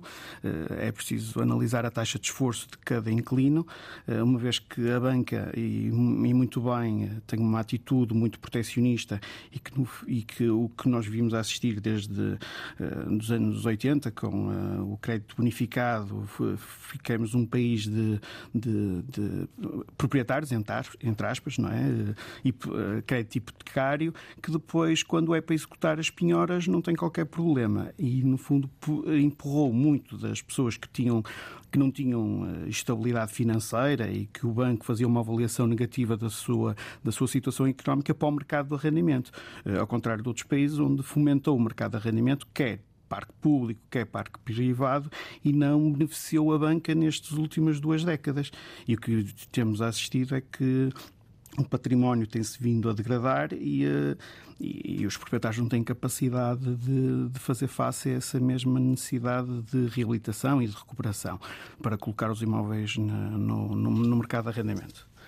Mas tendo em conta as eh, condições e as políticas públicas que, que têm vindo a ser eh, anunciadas, elas de certa forma eh, vieram a reforçar o sentimento de segurança entre os é assim, proprietários? Não veio, não veio reforçar, veio no fundo voltar a reiniciar algo que no ano passado aconteceu uma ruptura, que era essa previsibilidade legislativa, pelo menos uma portaria que é aplicada há quase 40 anos, não era aplicada pela primeira primeira vez. Portanto, o que colocou o mercado em sobressalto, eh, porque não, não, houve uma ruptura dessa mesma confiança. E a retoma dessa confiança é necessária. Eh, há bocado falou-se aqui numa situação que, que, não quero pôr em causa os dados de, dos geógrafos, mas a questão de, de grande parte do, do, mercado do arrendamento ter sido por causa, e, e, muito bem, não foi por causa dos gold nem dos residentes não habituais, mas a questão dos habitantes europeus. É de analisar pela mesma Fundação Francisco Manuel dos Santos e dita que nos últimos 10 anos tivemos um aumento de duplicamos o número de imigrantes, de cerca de 800 mil, dos quais eh, cerca de 76% são extracomunitários. Portanto, eh, é só uma, uma correção eh, que Tivemos a assistir efetivamente a uma, uma, procura do nosso país e isso é salutar, uma vez que precisamos que, desde a taxa de natalidade e, e muitos setores da economia que necessitam dessa mão de obra, ainda assistimos à contribuição para a segurança social e a balança é muito positiva para Portugal. Contudo, isto faz um, no fundo, um esforço e, um, e uma carga à necessidade de habitação que depois o país, como teve um, uma, um fraco crescimento de construção nos, a partir dos anos 90, eh, estas duas últimas décadas foram catastróficas e, eh, e altera completamente este, este, este cenário que temos, que é a falta de, de habitação. O, o, número de estrangeiros uh, no país uh, duplicou na última década, julgo que se está a referir a um estudo recente, uh, divulgado ainda há poucos dias também Exatamente. pela Fundação Francisco Manuel dos Santos. Os quais 76% são extracomunitários. Aldacedo, mas uma coisa são os imigrantes que vêm trabalhar para Portugal, outra coisa são cidadãos europeus que vêm comprar uma casa a Portugal. Estamos a Mas falar ambos precisam de habitação. Exatamente. Portanto, aquilo, aquilo que eh, eu, quando, quando me refiro a, a, cidadão, à procura externa de cidadãos europeus, eu refiro-me a pessoas que uh, vêm comprar casa a Portugal uh, no contexto de benefícios fiscais para o, o fazerem. Portanto, se nós olharmos uh, a compra de cidadãos uh, do Reino Unido, França, por aí adiante, uh, essas, esse, essas compras são bastante significativas. Que temos naturalmente, e atenção que esse é um direito da União, de cidadãos da União Europeia, que é um direito que não, não será alterado e, e, e, ao qual não pode ser recusado. Esta é uma situação completamente diferente da população estrangeira residente em Portugal, seja ela comunitária ou não comunitária, que podemos uh, denominar de imigrantes laborais. Esses, infelizmente, a esmagadora maioria deles não tem capacidade para comprar um, um T1 em Alfama. Uh, tem uh, capacidade para um, alugar um pequeno espaço no chão em Alfama ou na moraria, numa casa. Mais 10 ou 20 pessoas, com mais 10 ou 20 pessoas, numa casa absolutamente destruída. Portanto, aquilo que teve impacto no preço das habitações, estamos a falar de um grupo de pessoas com maior poder de compra do que o, uh, os residentes em Portugal na altura, independente das suas nacionalidades. Aquilo que é um fluxo de saldos migratórios positivos que se observam desde 2017, em consequência do portanto, do, da recuperação uh, da crise económica em que nós tivemos, é uh, uma população, trata-se de uma população completamente diferente e, muito possivelmente, neste momento, a população mais vulnerável a condições muito severas de privação de habitação. Carlos Teixeira, hum, eu recordo-me de uma entrevista mais ou menos recente, uh, na qual o, criador do, modelo Housing First, uh, Casa Primeiro, um projeto que nasceu há, há vários anos nos Estados Unidos, se não me falha a memória, dirigido aos sem-abrigo. Ele dizia nessa entrevista, sem conhecer, obviamente, eh, eh, a realidade portuguesa, nem se estava a referir a essa realidade em concreto, mas ele dizia que a crise da habitação que, que vivemos hoje eh, resulta da transformação das casas num negócio para fazer dinheiro. Deixe-me, a propósito disto, perguntar-lhe qual é o perfil do, do proprietário em Portugal, dos proprietários em Portugal. É sim, efetivamente é uma atividade económica como outra qualquer, como o ensino privado, a saúde privada e a habitação privada. Portanto, é como toda a atividade, e vivemos em sociedade, a habitação também, é uma, é, também está no mercado e é um bem. Portanto, neste caso, tangível e imobiliário. Eh, no caso de, de, de, Portugal, efetivamente, temos essa. Hum, pode, peço desculpa, pode formular a pergunta? Eh, estava a perder-lhe para, para nos traçar um, um perfil do ah, proprietário em Portugal. Peço desculpa. O perfil, efetivamente, Portugal grande parte dos proprietários tem uma única fração que está alugada, muitos deles com idade já avançada. Houve um fenómeno interessante que foi com a entrada da Troika em Portugal, muitos dos jovens que tinham casa própria emigraram e deixaram o seu imóvel único no mercado de arrendamento, pagando eh, e, no fundo, eh, tendo o impacto da subida da taxa de juros do seu crédito, que depois não era refletida, tal como já foi dito no painel, no contrato de arrendamento mas grande parte dos nossos associados tem uma, duas frações, muitas delas com contratos anteriores a 90 e que não podem ver uh, a atualização a ser feita, tal como deveria acontecer. Claro que depois temos alguns proprietários que são, são donos de um conjunto de frações, mas em Portugal, nos últimos anos, já tem sido visto como uh, quando saiu o novo regime de arrendamento urbano em 2012 como uh, inseriu no mercado alguma, alguma estabilidade e alguma previsibilidade, atraiu uh, fundos de investimento e, e, outros proprietários com capacidade de, de investir neste, nesse mesmo mercado do arrendamento, como outro tipo de mercado qualquer. Portanto, o fenómeno da habitação ser um bem e de, de, fonte de rendimento sempre foi, e tanto é, eh, vivemos isso na banca, o melhor produto que a banca prefere para dar crédito é a habitação e não, por exemplo, uma indústria para comprar uma tecnologia nova ou investir numa empresa. Portanto, isso só vem, só vem provar que a habitação é, é um investimento seguro, que é tangível, não é? Hum. Luís Mendes, porquê que Portugal se tornou num país de proprietários, se é que é essa a leitura que faz? Bom, uh, primeiro por uma ausência muito grande do ponto de vista do investimento público na área do arrendamento. Uh, grande parte do investimento público foi dirigido nos últimos anos para precisamente a bonificação uh, do crédito à habitação, o que permitiu desenvolver tendências de forte proprietarização. neste momento, o valor proprietários senhorios ronda, o arrendamento, mercado de aquisição de casa própria ronda os 70%, 30%. Portanto, portanto, eh, claramente desequilibrado. Embora venha a aumentar muito ligeiramente desde a viragem do século. Eh, portanto, há uma grande ausência de aposta no mercado de arrendamento, que até eh, é aconselhado por todos os estudos de habitação como, digamos, o setor que, do ponto de vista da habitação, mais responde de forma eficiente a mudanças de modernidade ao nível da recomposição das famílias, da necessidade de mobilidade laboral.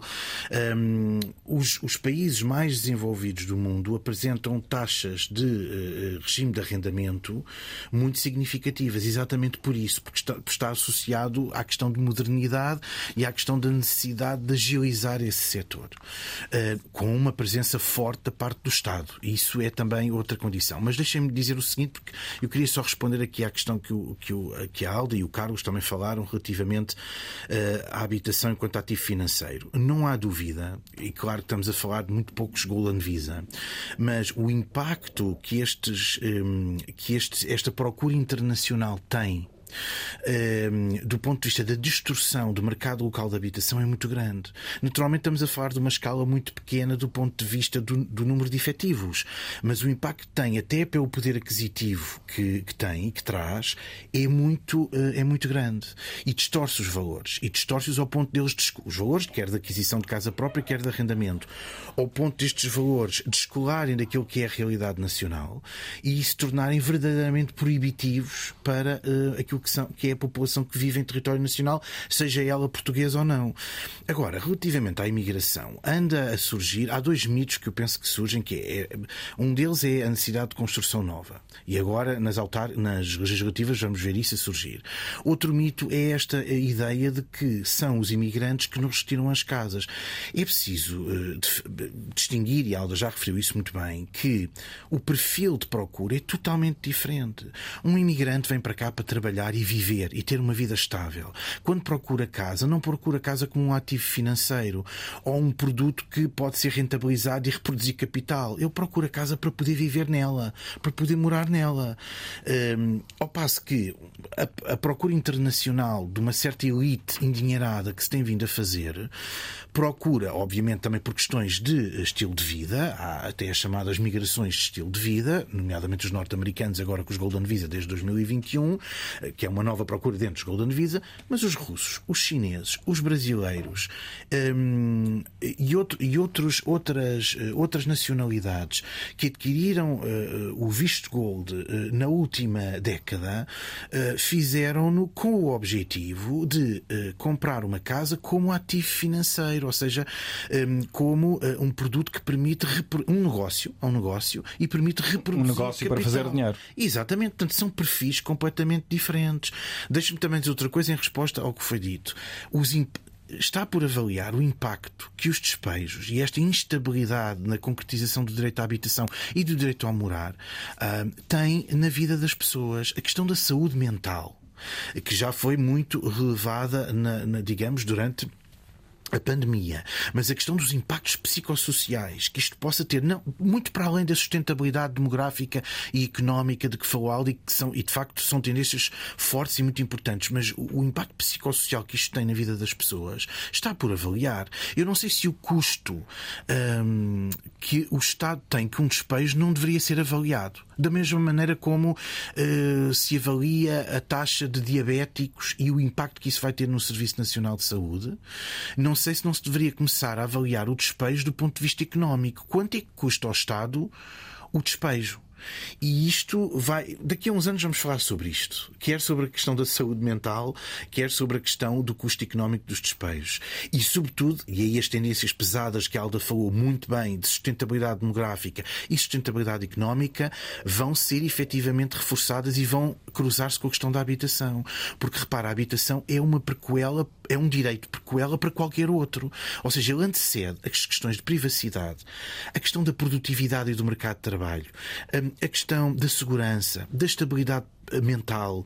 Um, olhe, dos estudos, eu, um quinto dos meus alunos deslocados desiste dos estudos no IGOTE porque não tem maneira de fazer face aos preços dos quartos, que neste momento são arrendados ao preço daquilo que é uma renda uh, média em termos acessíveis, por exemplo, em Viena, que ronda os 80, 100 metros quadrados, ronda os 400 euros. Um apartamento. E neste momento temos quartos uh, com a dimensão que temos, não é?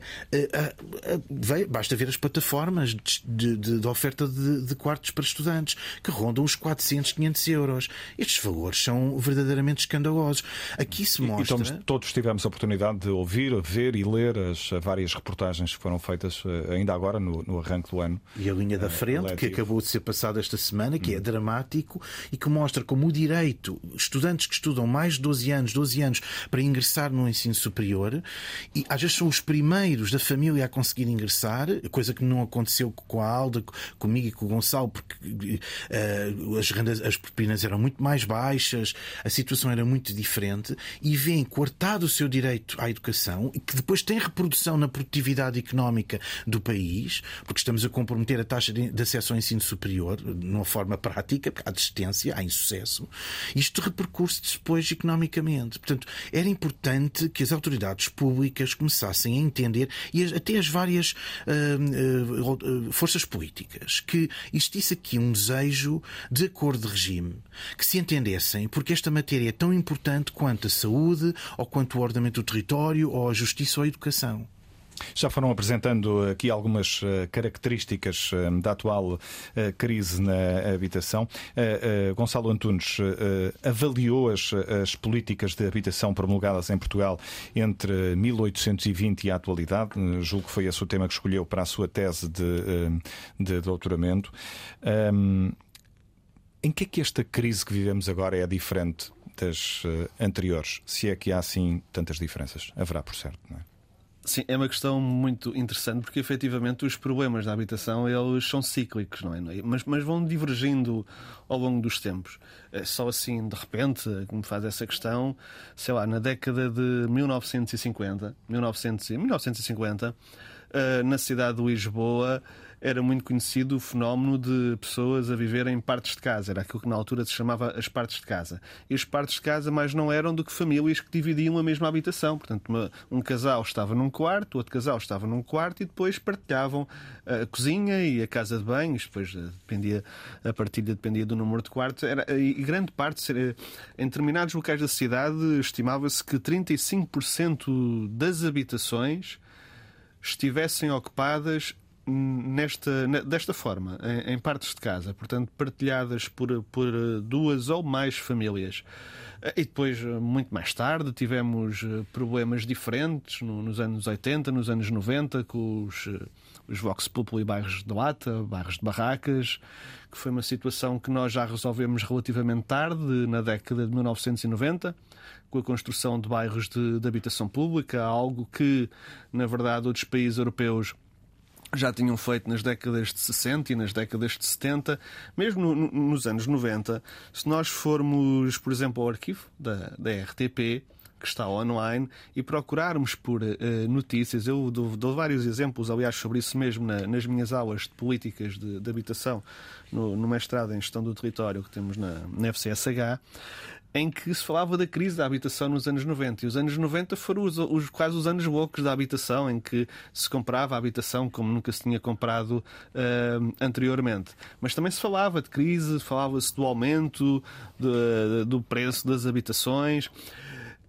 E efetivamente, se calhar no início do, do século XXI, tudo isto ficou uh, um bocadinho uh, esquecido no, e agora voltou em força nos últimos 10 anos. Os problemas, já para não falar, estava a falar que, que eu realmente comecei o, o estudo e o trabalho em 1820 e no, no, no século XIX existiam problemas gravíssimos no, no, no, acesso à habitação, se assim quisermos uh, chamar. e pegando também sobre isso mesmo, há pouco o Luís estava a referir que nós hoje em dia somos uma sociedade eminentemente proprietários, não é? 70% de proprietários, 30% eh, de inquilinos, é, é a realidade atual. Eh, nem sempre foi assim, eh, até a década de 50, de 60 do, do século passado, éramos uma sociedade de inquilinos, esmagadoramente de inquilinos, por várias questões que não interessam aqui traçar densificar, mas, é, mas fomos uma, uma sociedade que acabou por se transformar em, em proprietários. Não só a nossa, não só a nossa portuguesa, é geral, a nível europeu, termos um aumento muito substancial de famílias que são proprietárias da sua habitação uh, em relação ao, ao, inquilinato que tem vindo a, a diminuir de forma genérica. E, e, sobre isso, eu se calhar até fazia uma outra reflexão que nós não estamos aqui a fazer, porque estamos muito a falar das rendas e do, e do arrendamento, mas como nós temos 70% proprietários e 30% inquilinos, se calhar muitas pessoas que nos estão a ouvir estão a pensar que o seu problema da taxa de esforço não está na renda, porque eles não são inquilinos, mas está na prestação que pagam ao banco todos os meses e que aumentou. E, e esses aumentos foram muito substanciais, na verdade, eh, não foram de 7%, como nós estamos aqui a discutir que acontece eh, nas rendas. Estamos a falar de aumentos que, se nós compararmos com o cenário de 2022, do início de 2022, nós estamos agora a acabar 2023, são aumentos que podem estar entre os 50%, 70%, 80%, por comparação precisamente com a prestação que se pagava no início de 2022. Isto depende, como é óbvio, de, de vários fatores, o que ainda falta pagar, os créditos mais recentes acabam por ser mais prejudicados, mas não é muito difícil encontrar uma família que pagava 400 euros de prestação e que hoje em dia paga 700, ou que pagava 600 e que hoje em dia paga 1000. Isto está, está a acontecer, estes aumentos foram, portanto, muito substanciais, não são 7, são 50, são 60, são 70%, e são na ordem das centenas de euros. E são muitíssimo disruptivos para os orçamentos familiares, com taxas de esforço uh, que se elevam até uh, criar dificuldades extremas para, para, para pagar. E veja-se já agora que os apoios do Estado para essas famílias foram muito mais tímidos do que foi no caso das rendas. Já aqui falámos, eu até disse que foi uma medida generosa o apoio extraordinário no, no arrendamento e que abrange mais de 200 mil famílias, até um valor de cerca de 200 euros.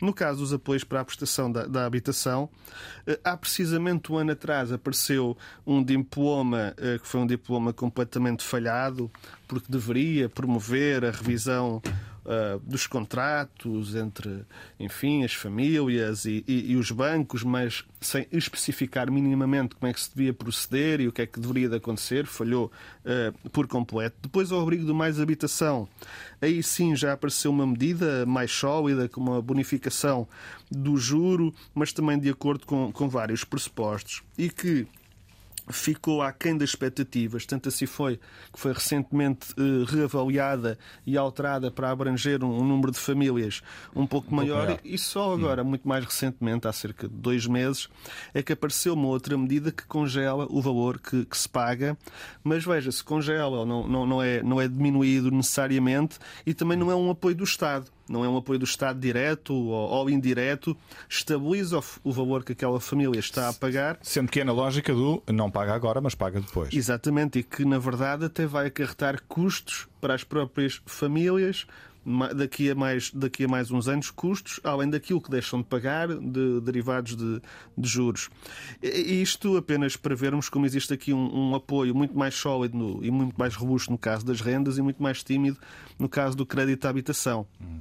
Eh, mesmo eh, considerando, por exemplo, que os bancos têm obtido e registrado lucros recorde, precisamente em parte derivado dos juros que as famílias estão a pagar com tantas eh, dificuldades. E famílias essas que já agora, ainda há uns anos, como contribuintes, contribuíram para salvar esses mesmos bancos. Isto para dizer que, portanto, o governo dá claramente um apoio muito mais importante às famílias que são inquilinas, nas rendas, do que no crédito à habitação, o que também é uma escolha política e ideológica, na verdade.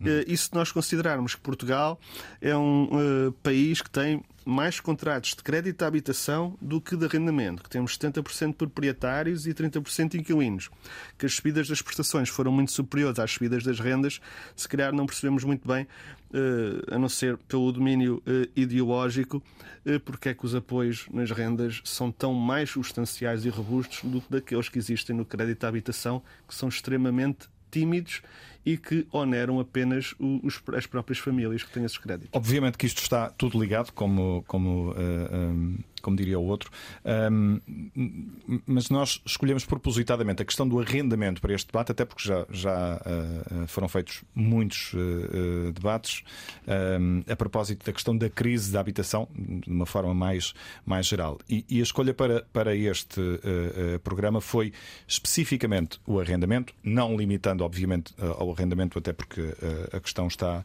uh, está ligada a, a, a, outros âmbitos, mas um, numa perspectiva de tentarmos perceber, Alta Azevedo, até que ponto é que o arrendamento pode ser a solução ou uma boa parte da solução para a crise uh, atual que vivemos e tendo em conta a especificidade da crise que vivemos. Ela é, na sua leitura, eh, esta crise atual muito diferente das outras? Esta, esta crise é diferente das outras, porque, eh, por exemplo, se pensarmos na crise eh, no início do período democrático, era uma crise de necessidade quantitativa e agora é uma questão de acesso. Não, não, não conseguimos pagar as casas que estão no mercado. Portanto, sim, há uma crise diferente, como sendo, sendo uma crise diferente, precisa também de, de respostas diferentes. Uh, e precisamos também de aprender com os erros do, do passado para desenhar políticas que nos permitam daqui a 15, 20 anos, porque não sejamos ingênuos, não é uh, num, nem em dois ciclos governativos que estas questões uh, resolvem. Se nós começarmos agora a implementar uh, medidas que dinamizem o mercado, o setor de, de arrendamento privado, daqui a 10, daqui a 15 anos nós conseguimos ver os primeiros efeitos.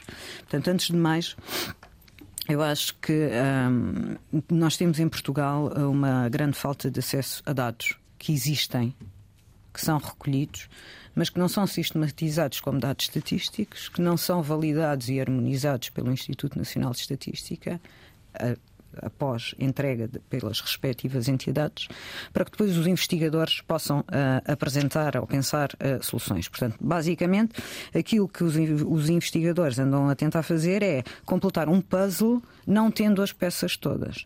E eu pergunto. Tendo por base um diagnóstico que não, que não existe. Isso tratar. Não, ainda. Respostas para uma doença. Iria, iria para. Iria para. Não, não, lhe chama, não, não lhe chamaria de diagnóstico. Começo pela falta de dados para fazermos aquilo que eu acho que é fundamental, que são estimativas das necessidades de habitação.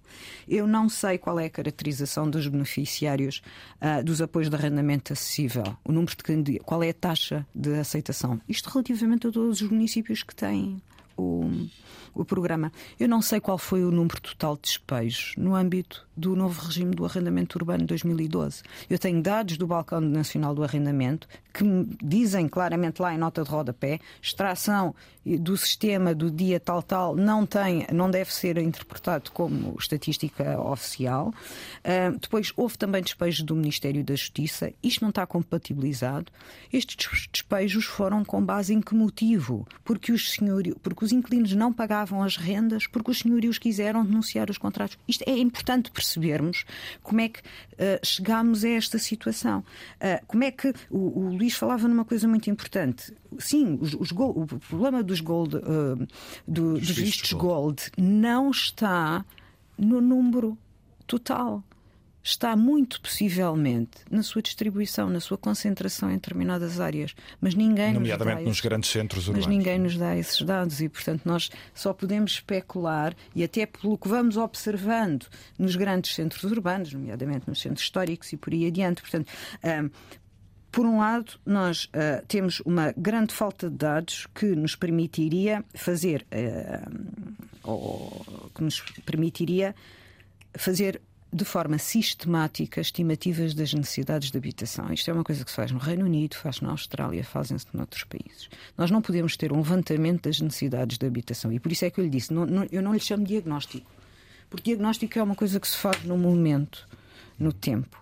Eu, eu, eu falo em, em estimativas das necessidades de habitação que sejam constantemente atualizadas, que sejam periódicas, porque potencialmente todos os dias há uma É mais família... ferramentas que permitam fazer o diagnóstico ao longo do, do, dos tempos. São ferramentas que nos permitam ao longo do tempo perceber quanto é que nós precisamos de habitação pública, quanto é que nós precisamos de habitação privada. E aquilo que me perguntou foi qual é o papel do mercado privado aqui. O papel do mercado privado é absolutamente fundamental, mas não é em substituição do Estado como tem acontecido relativamente ao congelamento de rendas. Portanto, é, é necessário uh, construção nova de habitações que sejam energeticamente eficientes, uh, construções que sejam uh, económicas, custos controlados ou para arrendamento acessível, que tenham benefícios fiscais, para que uh, quem efetivamente constrói possa ver um valor acrescentado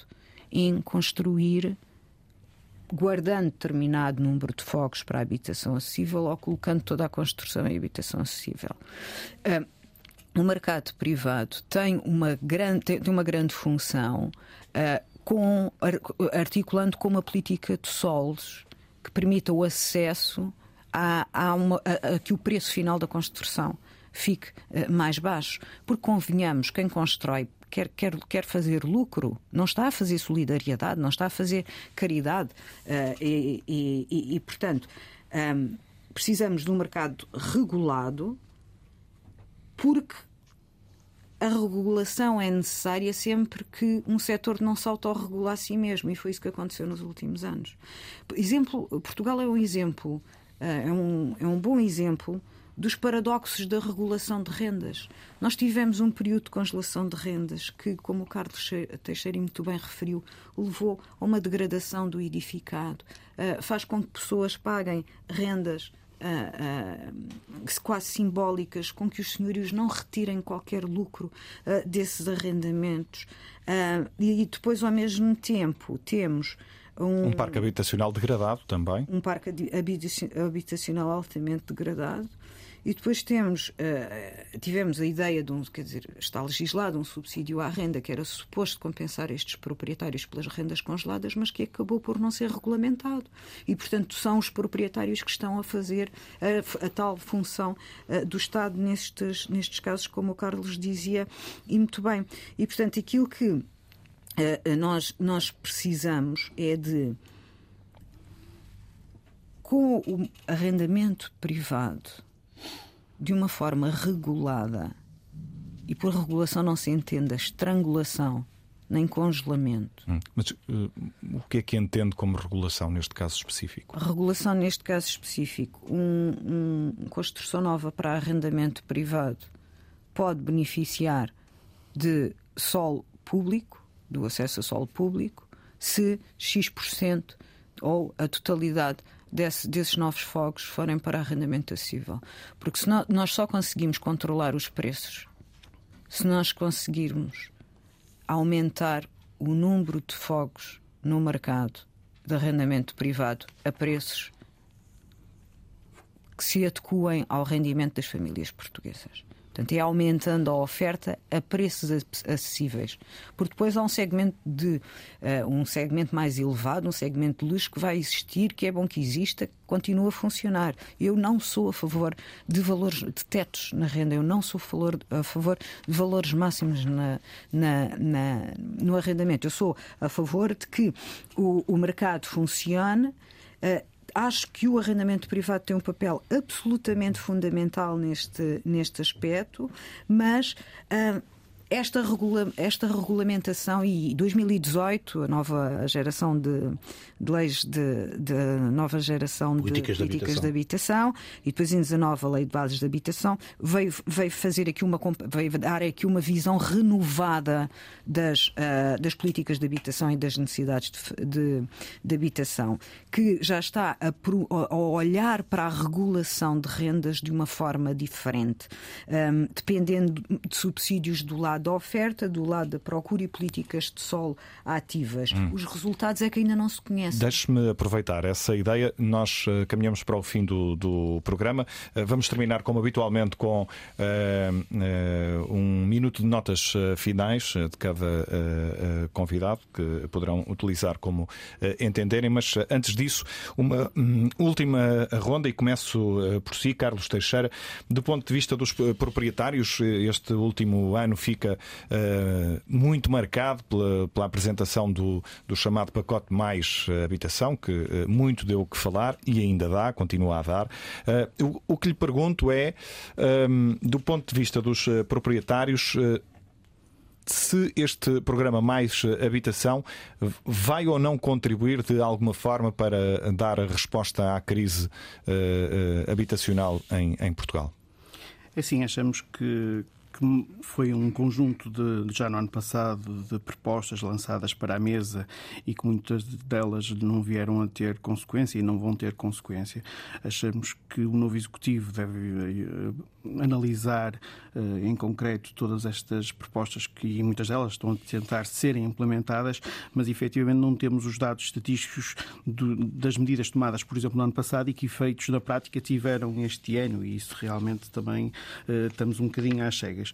Uh, agora, achamos que há medidas que podem vir a ser tomadas e que podem alterar um bocado o cenário que temos. Isto é, existe um parque habitacional, tal como já foi dito, existente, que se encontra em ruínas ou ou em situações precárias que, com algumas intervenções, podiam ser colocadas no mercado uh, pelos proprietários, uh, mas aí uh, adivinha que devia haver incentivos. Incentivos, nomeadamente, sendo a habitação um bem essencial e estando na Constituição, se calhar os 6% de IVA para a construção de habitação para a habitação, achamos que deveria ser. Devia ser alocado fundos do PRR não só para os municípios e para as entidades públicas, mas sim diretamente aos proprietários que fizessem reabilitação dos seus imóveis, taxas de juros bonificadas. Não queremos nada a fundo perdido.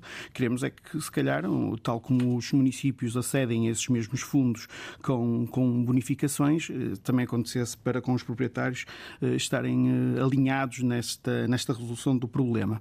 E achamos, por exemplo, uma medida imediata que poderia ser tomada era o Estado abdicar de parte dos 28% que leva por cada fatura de arrendamento uh, diretamente na ajuda ao inquilino.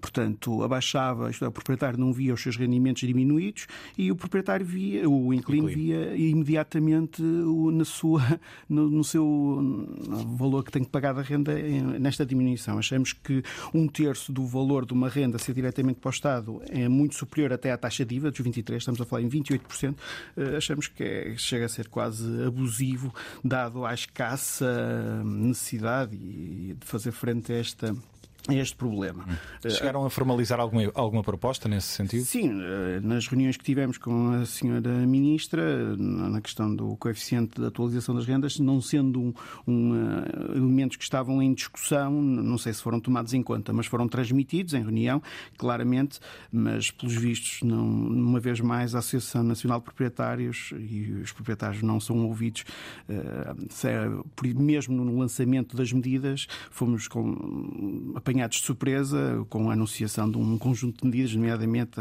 algumas medidas que, que levantaram muita polémica, desde a questão da despropriação eh, coerciva e situações destas, que eram de evitar se as associações fossem ouvidas antes de, de serem anunciadas as, as medidas e, e aproveitar os contributos. Luís Mendes, ehm, de que forma é que o Mais Habitação pode contribuir para dar resposta a, a vários dos problemas que identificamos aqui ao longo do, do debate? Mais habitação é, foi uma, digamos, um, um, processo criativo, inteligente de procurar resolver o problema da habitação mediando, através do Estado, o problema do ponto de vista económico e social, do privado público, do Estado-mercado. Mas, efetivamente, não consegue eh, apresentar medidas de longo prazo, estruturais, que permitam eh, solucionar o problema de uma forma estratégica. Contudo, apresenta medidas interessantes. O facto de impedir a transição definitivamente de, das rendas e dos, dos contratos antigos, portanto, anteriores a 1990, para o novo regime de arrendamento, compensando do ponto de vista fiscal os, os, proprietários. os proprietários. O, por exemplo, ter associado, isto foi uma, até uma das. Eu não concordo com o Carlos, eu acho que os proprietários também foram ouvidos, os inquilinos também. Um, houve, aliás, um processo muito intenso de, de audiência uh, uh, sobre, para o mais habitação, antes, durante e após. Uma das medidas, por exemplo, que, que tem, pode ter algum efeito, embora do ponto de vista fiscal não é ainda suficientemente robusta e eu quero que o Carlos saiba que eu em sede com, com a senhora ministra defendi um choque fiscal para os proprietários, ou seja, zero um valor de zero, uh, para perceber como é que o mercado reagiria, porque naturalmente permitiria, a custo do Estado, não é? Um, garantir aqui um, uma adesão ou um, uma mobilização de maior confiança do proprietário em colocar a sua, a sua propriedade na oferta uh, de arrendamento acessível. Mas rapidamente, portanto, há aqui duas medidas que são importantíssimas uh, do ponto de vista do arrendamento. Esta do, do, da proibição da passagem e transição dos contratos antigos para o novo novo regime de arrendamento urbano e uma segunda que é associar a durabilidade do contrato à diminuição da carga fiscal. Ou seja, quanto mais estável e duradouro for o contrato, menor a carga fiscal paga pelo hum, hum, senhorio. O que é que falta aqui? É penalizar aquilo que são as rendas especulativas, que é algo que nós na AIL defendemos há muito tempo. Ou seja, a carga fiscal devia ser diferenciada eh, sobre o proprietário, naturalmente. Um proprietário que exige por metro quadrado mais do que 8, 7 uh, euros eh, é um proprietário que claramente está a contribuir para uma taxa de esforço em sobrecarga por parte da família uh, inclinata, não é? Portanto, deveria haver aqui uma gradação da carga fiscal em função do valor de renda por metro quadrado. Portanto, um senhorio que pede uma, uma, um valor por metro quadrado superior e considerado especulativo se vai aquém daquilo que é a taxa de esforço, deveria ser fortemente penalizado em sede fiscal. Um outro que pratica, eh, digamos, eh, eh, um, um valor, e também os há, até com uma relação humana entre senhorio e, e inquilino muito próxima. Aqueles senhorios que efetivamente praticam valores mais moderados e mais acessíveis de renda por metro quadrado deviam ser altamente beneficiados em sede fiscal. E isso não existe. E isso não existe.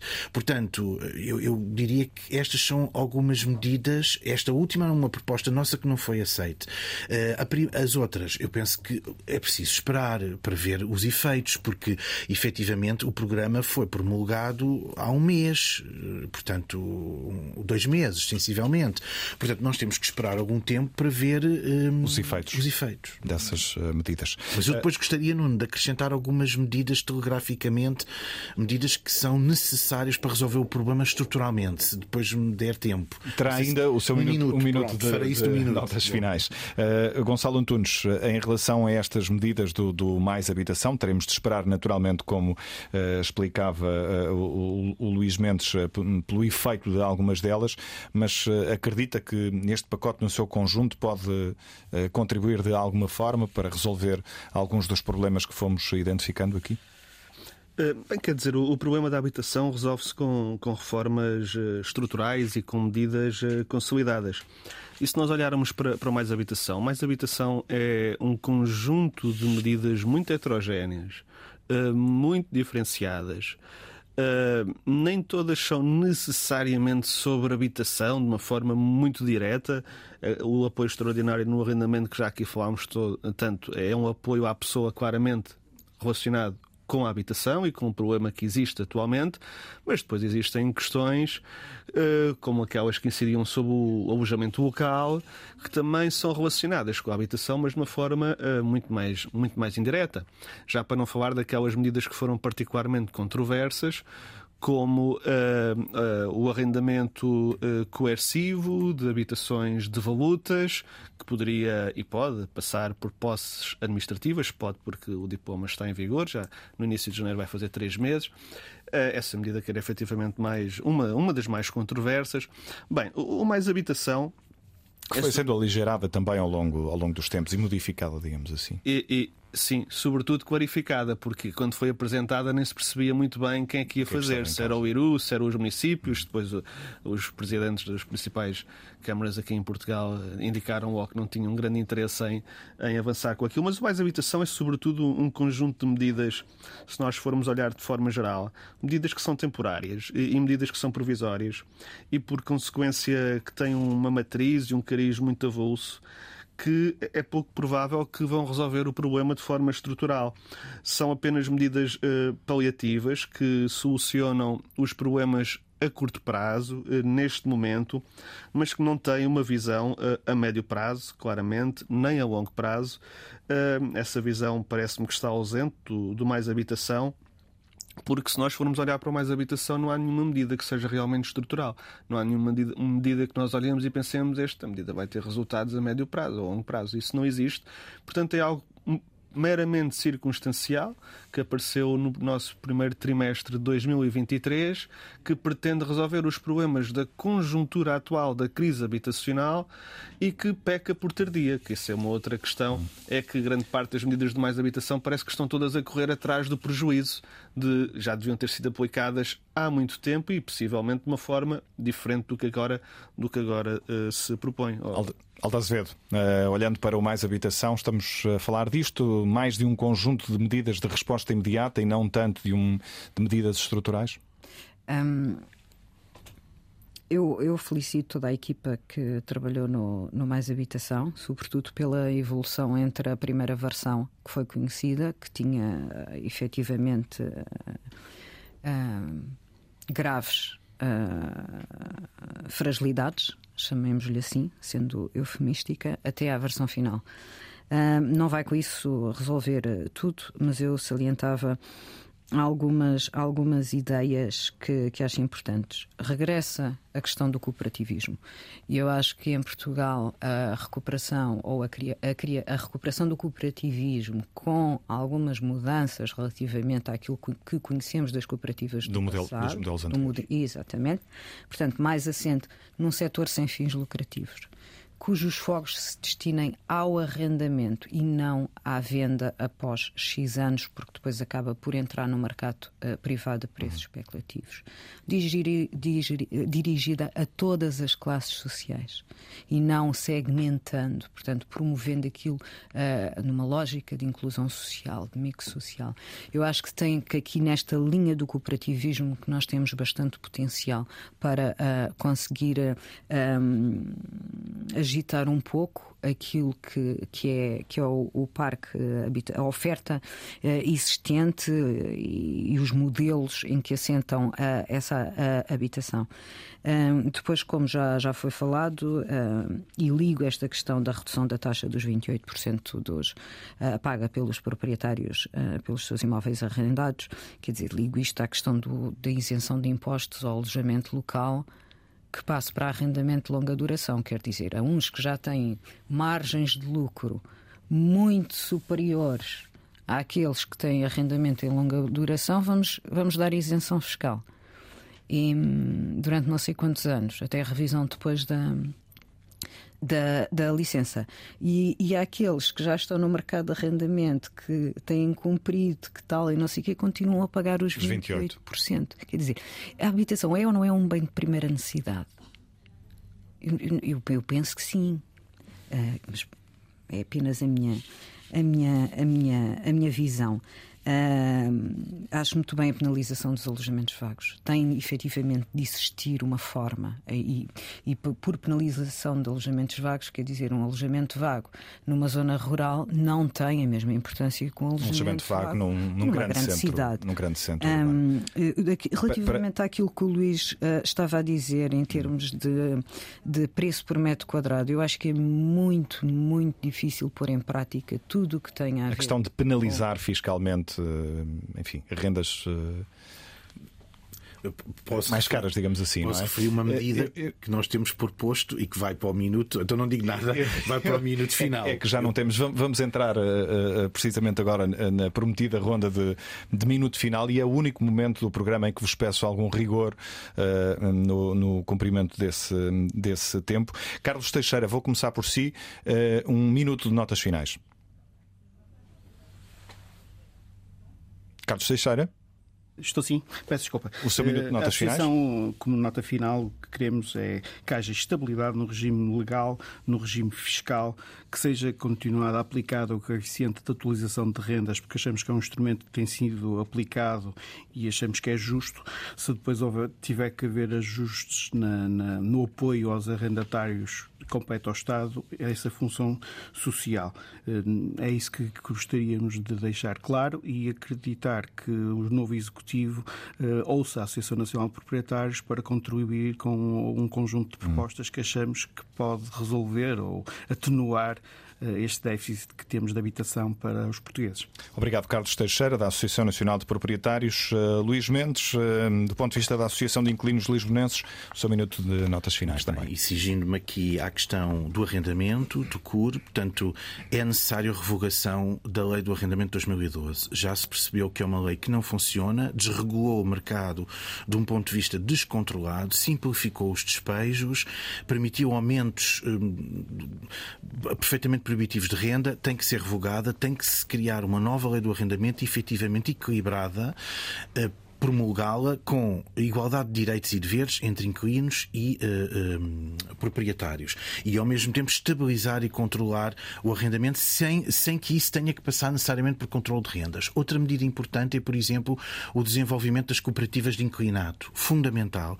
Ou seja, uh, garantir, isso está previsto na nova geração de políticas, uma nova geração de cooperativismo que permita formas não lucrativas e não especulativas no mercado de arrendamento. E, por fim, fechando com aquela medida que eu já tinha dito, eh, o Estado tem que ser responsabilizado pelo direito à habitação, não tem que estar dependente dos privados. Nesse sentido, tem que promover programas de renda social condicionada e apoiada no seu próprio património devoluto. Gonçalo Antunes, o seu minuto de notas finais também. Sim, bem, nós estivemos aqui a falar sobre arrendamento e, sobretudo, o que nós precisávamos era, como foi aqui indicado pela Alda, de arrendamento acessível. Nós em Portugal temos cerca de 2% de habitação pública, 98% grosso modo de habitação de particulares e pelo meio nós não temos nada. Temos muitas pessoas que não têm acesso à habitação pública porque têm rendimentos superiores e depois não conseguem ter acesso à privada porque está demasiado cara.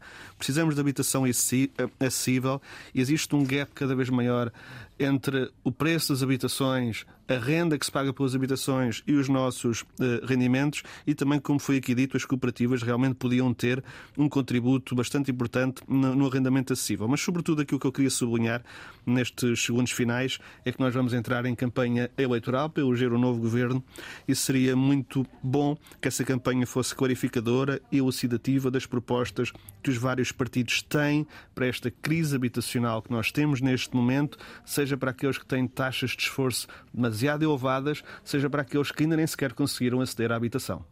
Alta Acevedo, o seu minuto de notas finais também, por favor. Uh, o meu minuto, então. Portanto, eu acho que qualquer política precisa de constância e de consistência. E esta uh, irregularidade, estas oscilações entre ciclos governativos não tem beneficiado em nada uma questão que é tão importante quanto a habitação, cuja construção permanece durante décadas e décadas e cuja qualquer uh, introdução de política acaba por demorar muitos anos a, a sortir efeitos. Um, eu acho, acho que a revisão do, do dos valores uh, patrimoniais para efeitos de IMI, que era fundamental. Portanto, nós tem, temos pessoas, proprietários, a pagar uh, valores de IMI absolutamente uh, irrisórios relativamente ao, ao, valor que as casas têm nesta altura. Acho que era importante que o Mais Habitação se centrasse em, em questões, em linhas de ação. Co consistentes para uma forma de como uma forma de daqui a uns anos termos a possibilidade de avaliar o impacto destas políticas, porque há outra coisa que uh, tem muito pouca escola em Portugal, que é a avaliação ex ante e ex post. Portanto, eu saber qual é a circunstância de uma situação antes da introdução de uma política e perceber depois qual foi efetivamente o, o impacto dessa política. E ongoing. Para isso necessitamos, mais uma vez, como disse anteriormente, de dados, de acesso a dados.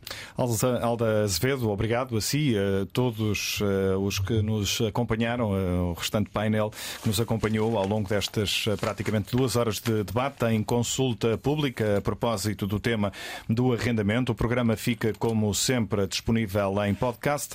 Voltamos no início de janeiro. Boas festas.